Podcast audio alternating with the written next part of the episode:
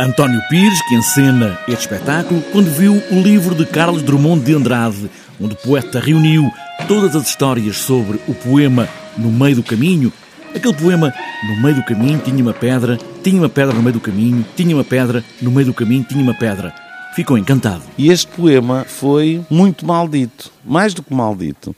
Quando as pessoas queriam dar um exemplo de que o modernismo, que era uma coisa nova que estava a aparecer, estamos a falar em 1920, que era uma coisa que estava a aparecer, era uma coisa má, as pessoas reagiam contra aquilo, davam o poema como exemplo.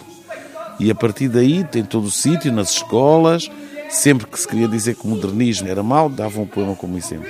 E o que é que aconteceu? O poema transformou-se num dos poemas mais conhecidos do Brasil, um dos poemas mais famosos e que toda a gente conhece. Carlos Drummond de Andrade compilou muitas histórias sobre o poema, as que saíram na imprensa, o que se dizia na rua, e escreveu este livro Biografia de um Poema. António Pires manteve o título na encenação do Teatro do Bairro, um espetáculo cômico e com este destaque do Brasil. O Chico Dias, que é um ator brasileiro conhecido do grande público, acho que toda a gente o conhece, pelo menos se não conhece pelo nome, se vir a cara conhece-o logo, das novelas, tudo sempre.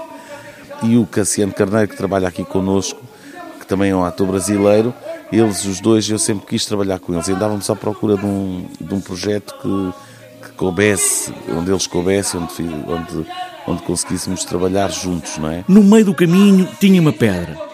Tinha uma pedra. O próprio poeta a rir de si mesmo, a sorrir do que se disse e escreveu. De gerar tanta controvérsia e de ter histórias tão divertidas, tantas anedotas. Portanto, é isso que estamos a pôr em cena.